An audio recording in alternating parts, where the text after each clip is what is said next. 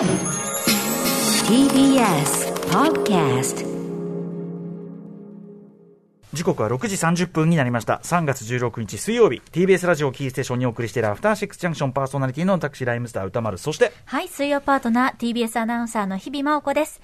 さて、ここからはカルチャー界の気になる人、物、動きを紹介します。カルチャートークのコーナーです。今夜のゲストは私も古くからお世話になっております、靴作家の三沢紀之さんです。いらっしゃいませ。こんばんは。よろしくお願いしえまー、三す。沢君いらっしゃい。ご無沙汰です。ご無沙汰してます。ねえ、もう、あの、ご無沙汰して、久しぶりに会うたびにビッグになって帰ってくるんでね。いえいえ、とんでもないです。話しかけづらいですよね、正直ね。はい、三沢さん、この前のご出演、2020年8月20日木曜以来ということで、ちょうどだから、なんだろう、最初のコロナね、コロナ一周目っていうか、なんちゅうか、そうですね一番なんか、がっくりきてる時期っていうかね、はいそんな時期でしたよね。はい、よろしくお願いします。えー、ということで、改めて三沢紀之さんのご紹介を、じゃあ、日比さんからお願いします。はい、ご紹介します。1980年生まれ、実用靴の職人であるとともに、靴のアート作品を生み出す靴作家でいらっしゃいます。大学の在学中から靴屋でアルバイトをしながら靴作りを始め、卒業後は東京とウィーンでおよそ10年間修行を積んで2011年に独立。これまでに海外ではニューヨークのチェルシーやイギリスはロンドンなど、日本では2018年と2020年に東京浅草文化観光センターで個展を開催されています。さらに様々なスターの靴も手掛けており、そのラインナップが改めましてすごいんですね。映画監督のスパイク・リー、パク・チャヌック、俳優のエイドリアン・ブロディ、映画ブレードランナーなどのデザイナー、シド・ミード、そして世界的タップダンサーの熊谷和則さん、さらには宮内庁などなどとなっております。アートとしての靴を探求する世界に誇る靴作家、それが三沢さんです。はい、三沢さんも世界的にはもう高い評価を得ている方でございます。えー、そんな三沢さんとね、まあ、なんと言いましょうか、三沢さんのキャリア、あれは初期になるの？今になれば、ど独立して。まだそうですね、あの、海外に修行に行く直前、本当直前に、うんうんはい。ね、まあ、知り合いがいて、あの、はい。とあるね、まあ、要するに、あの、三沢さんの、あの、弟子、弟子というかね、生徒ですよね、生徒にあたる靴職人の、その、なんていうの、靴を作るのの、あの、学んでたのが、あれですよ、もう言っちゃいますけど、ライムスターのオリジナルメンバーですよ。ね、マスター T です。薄井さんです。元気ですか、はい。薄井さんね。薄井さんの紹介でね、知り合って、で、僕もあの、一足ちょっと作ってもらって、前回あの、さ2020年8月にご出演いただいた時は、なんか、ね、あの時はまだ未熟だったんでとかさ、言って、またブラッシュアップしてもらっちゃってありがとうございます。なんかいえいえ、とんでもないです。元からもう、もう最高の、僕が、もちろん僕がもう所有している靴の中では、もう段違いの一品ですし、はい、あの、さらにそれをブラッシュアップしていってありがとうございます。うん。はい、そんな三沢さんでございますが、はい、三沢さん、今回、割と、あの、嬉しいトピックというか、国際的なまた評価のとかね、あとちょっと僕は意外だった、え、そんな方向から？みたいなね、はい。あれもあるんで、ちょっとそんな話をしてくださるそうで、はい。元気？はい。よろしくお願いします。ということで、よろしくお願いしますはい よろしくお願いします。お願いします。After Six Junction. 生放送でお送りしていますアフターシックスジャンクション。この時間はカルチャートークのコーナーをお送りします。改めまして今夜のゲストは靴作家の三沢紀之さんです。よろしくお願いします。よろしくお願いします。はい、えー今夜は三沢さんの最近のね、割の割とこう華やかなトピックの数々がありますので、そちらを伺っていきたいと思います。早速行きましょう。はい。では、三沢紀之トピックスその1。靴の国際コンクール、グローバルフットウェアアワードで総合優勝はい、すごい、なんか知らんけど、すごい。ありがとうございます。グローバルフットウェアアワード、えーはいというのがあるんですね。これどういうあれなんですか？はい。えっと、国際的なアワードを、まあ、たくさん主催しているアメリカ・ロサンゼルスの、まあ、組織が2020年から始めた、うんまあ、コンテスト、アワードですね。割とはあの最近始まったのね。はいうんで有名ブランドのデザイナーとかファッション誌の記者など、まあ、30名ぐらいが審査員を務めて、まうんあ、参加国参加者は53カ国ですかね、うんうん。でこれまでのなんていうんですか、私のキャリアでいう職人技、はい。そういったトラディショナルな観点はあんまりこう評価の対象ではなくて、うん最先端テクノロジーとか、うん。まあ、サスティナブルとかファッションの観点から靴を審査するっていうようなうんコンテストになります。割と攻めてるようなね、はい。あ改めて言っておくと、あの三沢さんは、だからその、あの我々が、まあ、ある意味、普段から履けるような靴の、まあ、そのなんていうのこう、職人としてそういうのも作れるけども、と同時に、あの、アートとしての靴っていうかね、はい。もう一回ちょっと改めて言っとくとね、要するにその履くためではなくて、本当にその純粋に靴っていうのをモチーフというのかな、靴っていうのをベースにしたアート作品っていうのを作って、それで評価をされてるわけですよね。そうですね。うんはい。というその文脈ですよね、これはね。はい。で、えー、優勝、で、優勝したんだ。そうです。はい。だって、その名だたるっていうの？その世界中からそういう、こう、まあ、靴、靴でアートをやってるような人ってのは世界的にはまあいるんですよね、結構。そうですね。うんうんはい。そういう人たちの中で優勝したっていう。はい。ありがたいことに。うんはいお。めでとうございます。ありがとうございはいます。。どんな作品で優勝したんですか？えっと、足の巣っていうタイトル足の巣。まあ巣って鳥の巣の巣そうですね。うん。で、まあ、コロナ禍で制作してたので、それをやっぱり表現したいなっていうような作品で、うん。まあ、みんながあの外出制限されていて、まあ、従来のライフスタイルが変容を求められたニューノーマルの時代っていうんですかね、うんうん。えーそういう世界では靴は靴もこう歩くための道具ということだけじゃなくなるかもしれないっていう仮説のもと、うんうん。まあ、これまでの価値観を打ち破りたいということで作った作品ですね。だから靴っていうより、これ僕もあの写真は拝見したけど、はい靴っていうか、その、靴、本来靴があるべき空間はむしろぽっかり空いてて、はい。その外側にあるみたいな、はい。なんか靴という概念だけがはい、なんとなく見えるみたいな、そんな変わった作品だよ、これね。そうですね。まあ、おっしゃる通り、足の外側の空間を、の視覚化を試みた、そんな作品になってます。それがやっぱりその、あれかね、靴履いてそう出歩くみたいなことが、機会が減った中で、はいみたいなことかな。そうですね。まあ、足をこう、スポッと置くみたいな、うんそんな感覚で作ったんですけれども、うんうんはい。これしかもさ、あの、まあ、僕はその結構割とこう荒い写真でしか見えてないけど、ぽっかり単純に空いてるように見えるけど、これ実はめちゃくちゃ、これ革？革が、そうですね。周りの空間は、ヒールの、こう、硬い皮を、こう、一枚一枚積み上げ薄て、う。そうですね。うん。レイヤーレイヤーで、うん。はい。へむちゃくちゃ大変だったんですけれども、でもそういうあたりも技術的な大変さっていうかな、その高度さみたいなのも当然これコンクールの審査のあれになったりする。そうですね、そこが評価されたかは分からないんですけども、やっぱり僕のストロングポイントが職人技っていうのを、まあ、そこを大事にしたいので、うん。まあ、僕にしか作れない、できないことを表現しましたね。確かにアート、靴的な、その靴でアートみたいな人はいても、そのクラフトマンシップ的な技術もめっちゃ持った上で、アートもやるっていう、その、はい両方高いのはやっぱ三沢君の武器だもんね。そうですね、多分他にいないんじゃないかなって思ってるので、うんうんまあ、そこを前面にいつも出してますね。かましてやりましたと。技術の美しさがね、光ってると言える作品ですよね。ありがとうございまます。これ、えっと、足の巣、僕も実物はもちろん拝見してないんですけど、どっかで見ることとかできます？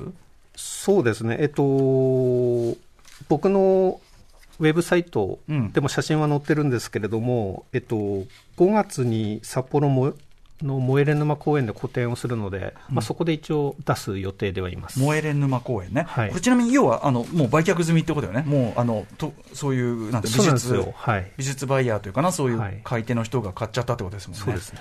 すごいね。もうそういう領域だ。いえいえうん。もうアートディーラーたちの、す。うん。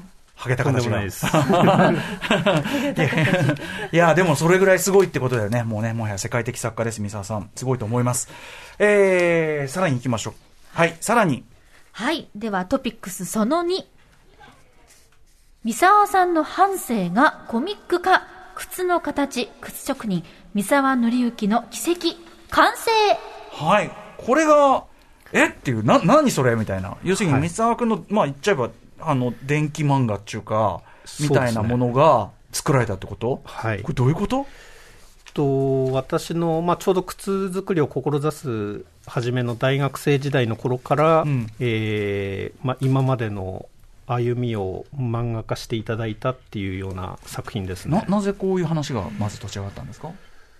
もう3年、4年前ぐらいになるんですけれども、うん。まあ、突然本当にお話しいただいて、ええ。靴靴というか靴職人さんでうん。こう、漫画作品考えてるんだけどっていう中で、まあ、靴アートっていうものに挑戦してるっていうところがすごい気に入っていただけて担当の方に、うんまあ、異例だもんね。はい。うん。でまあ時間は結構かかったんですけれどもようやく完成っていう感じですね。あのー、これ実際僕も、あの、まあ、拝読してるとね、まあ、三沢さんね、十何年前ぐらいから知り合いだけど、全然俺知らなかった話もいっぱい書いてあって、その、ウィーンでの修行の時のこんな気持ちだったとか、あとはその、やっぱり靴文化というかな、特にアート靴なんてね、そのトライなんかは、日本では誰も馴染みがないから、その、なんていうかな、海外ではめちゃくちゃ評価されてるけど、日本だとやっぱりどうにも反応が、鈍いみたいな、そういう悩みとか、はい、ああ、そうだよね、なんかもう、申し訳なく、なんか全然力になれてなかったなと思って。うん。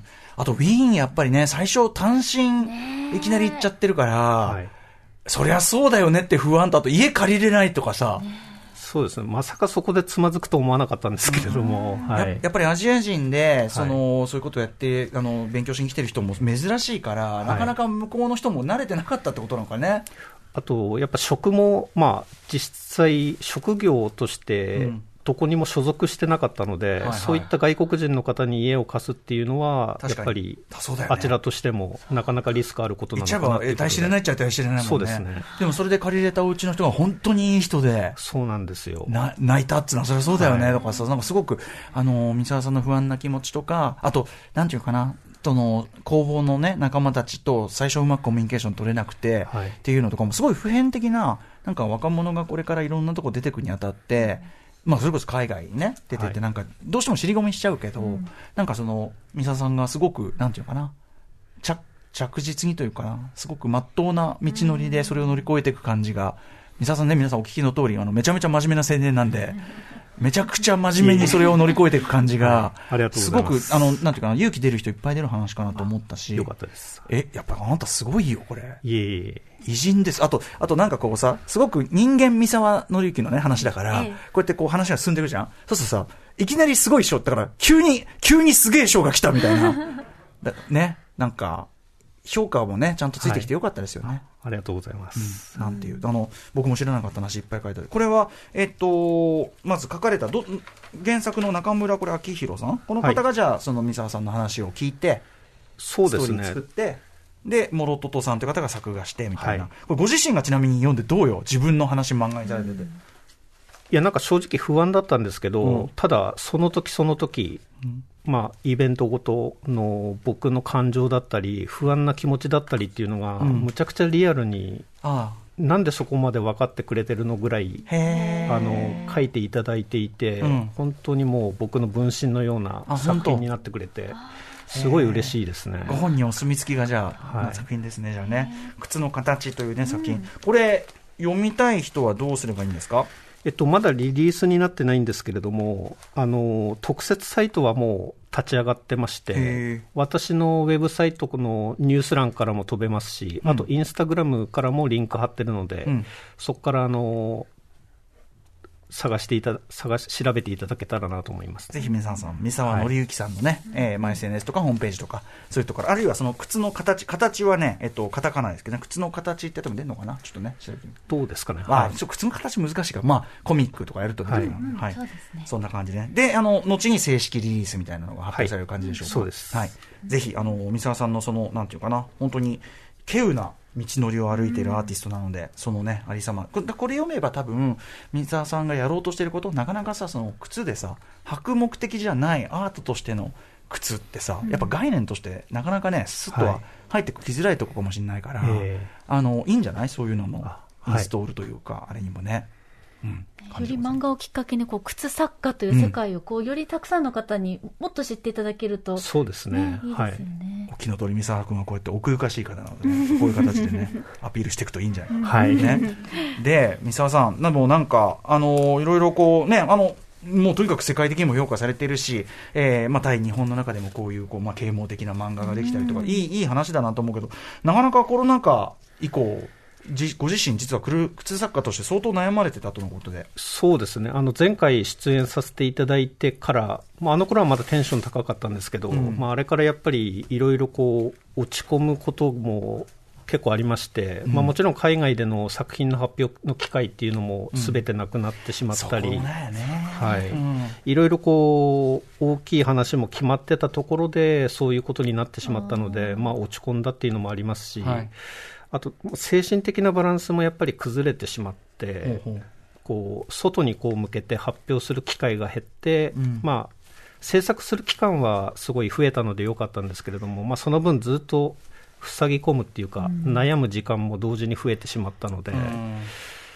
いつまでこんな大変なことを続けなきゃいけないのかなみたいな感じになってしまって、ははいいまあ、結構悩みましたね。あのね、身動き取れないと、あのやっぱ靴アートの世界っていうのはね、そのなかなかほっとくと、日本でほっといて、ばっとこう評判になるようなもんじゃないから、えやっぱね、世界的にガーッと動いたりとか、もちろん展覧会やって人に集まってもらうとか、そのすべてがね、塞がれちゃうとね、はい、何やってんだろうってことになるよね。そうですね。皮一枚一枚こんなやってさ。はい という中で、で、えー、まあ、それもそんな中でも作品作り続けて、そうですね、まあ、展示会とか、まあ、個展はできなかったので、まあ、その代わりにこう、まあ、少ないんですけれども、コンクールとか、うんそういう機会に出品して、できるだけ多くの人に見てほしいなっていう形で、まあ、さっきお話ししした、えーアワードで受賞したっていう感じですね。さっきはね、足の巣という、ねはい作品もご紹介で、今日一個実は、スタジオに貴重な、えっと、アート作品、持ってきていただいてます。すごいね、これ、なんか、なんだろうね。なんかあ穴ぼこが横にくちくち、まあ、要はチーズをかじったような、ということでしょうか、これは。まあえーネズミにやられたっていうタイトルの作品なんですけれども、まあ、靴がこうネズミにネズミにかじられてこうん、ぼこっとこう、なんていうの、はい。けずえぐれてるっうていうかな？えぐれてる作品ですね。それがこう、なんていうかな、自立した形でこう立ってる、まあ、三沢さんスタイルでね、このぐにってなった形がさ、はい。自立してんの三沢さんの作品のね、はい。あれだと思うけど、これ、これ、ま、なぜこんな作品作ったの？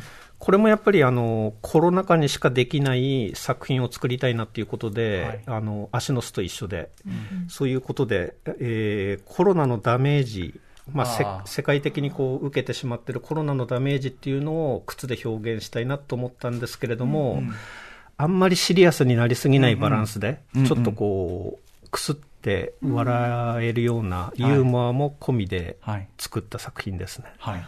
だからネズミにやられたっていうね。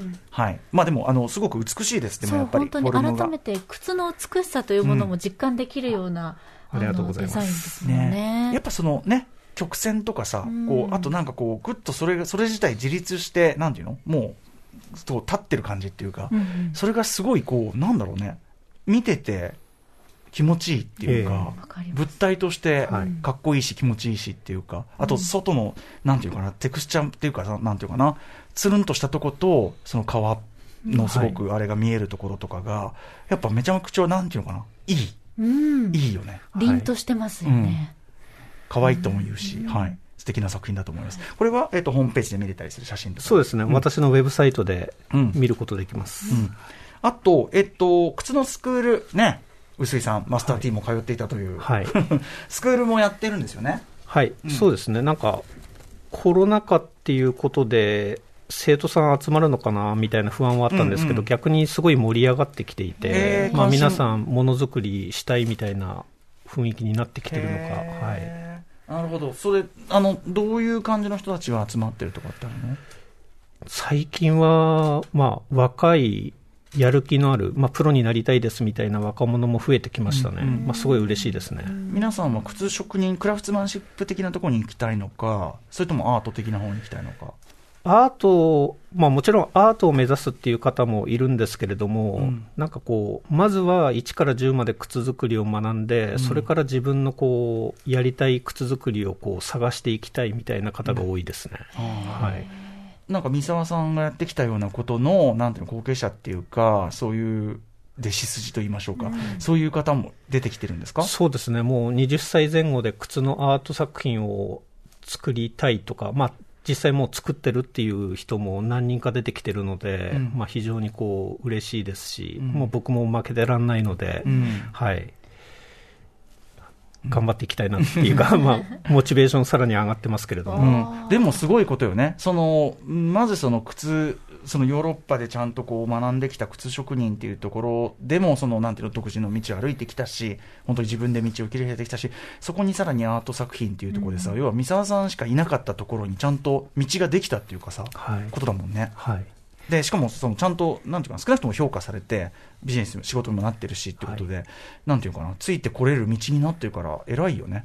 いえいえ、とんでもないでうんす。すごいことですよ。うんありがとうございますごいす。才能、ちゃんとあの正当な評価だと思います。今後、こんなことしていきたいとかありますか？そうですね、やっぱりこう止まってしまっていた海外での、まあ、古典活動っていうのは、まあ、すぐにでも再開したいなと思ってます。うんはい。やっぱりそこで、その海外の古典とかでやれるっていうのは、それは要するに三沢さん的によりなんていうのかな、攻めたことができる場とか、そういう感じもあるのかな？そうですね。うーん。まあ、より世界中のたくさんの人に自分の作品を見てもらいたいっていうことでしかないのかもしれないですけど、うんうんああと広めていきたいですね、自分の活動を。うんはい。ということで、まああのーコロナ禍がね、ちょっとどういう形になるかわかんないけど、ええ。まあ、でもあの、こうやってなんていうの作品を作り続けて、しかもそれがもうきっちり評価されてということなんで、まあ、あのますますご活躍になると思います、だって毎回、それでいろいろ頑張りますみたいなこと言って、で帰ってくるとまた賞とか取って、またビッグになってるから、いえいえだから大丈夫だと思いますよ。ありがとうあなたのございま場す。合。ずっと前から、十、十何年前から言ってますけど、あなたの場合大丈夫だと思いますよ。ありがとうございます。はい。ということで、えー今後の活躍も楽しみにしてます。ということで、えっ、と、いろいろ先ほども言ってたよね、個展が、あの、北海道でありますよとかね、お知らせ事あると思うんで、ぜひお願いします。はい。えっと、まず私を元にした、えー私の半生を元にしたコミック、靴の形、靴職人三沢紀之の奇跡が近日、各電子書籍配信サイトで配信開始されます。えーそれに先立って、もうと特設サイトもオープンしておりますので、まあ、ぜひ私のホームページやインスタグラムからこう飛んでいただいてはい、ご覧いただけたらなと思いこれます。本当にあの、靴職人のみならず、なんか自分で、まあそれこそやりたいことを探してるような若い人もそうだし、そのね、なんか、三沢さんだって最初はすごくま悩みながら、迷いながら、あと結構偶然から、とか、なんていうかな、もう偶然からもともとあった人とのつながりに助けられてみたいなことだから、ね。はい。なんかあの、とにかく踏み出してみるとか、とにかくいろんなとこ行ってみなよとか、いろんな人と会ってみなよみたいな、なんかそういうこう、なんか後押しにもなるような作品だと思うんで、私からありもがとうございますフレッシュマン皆さんにお勧めしたいと思います、特に。はいそして、はい、えっ、と、5月26日から29日に、まあイサム野口の札幌燃える沼公園うん。っていう、ガラスのピラミッドっていうあの施設があるんですけれども、はい。そこで個展を開催しますので、へぜひ、あの、来るのは難しいかもしれませんけれども、まあ、写真とか動画も撮りますので、うん。ぜひご覧いただけたらなと思いまあ、ます。これあの、北海道で聞いてらっしゃる方もいますから、ははい。い。お近くの方はぜひ、そうですね。燃える沼公園ですね。はい。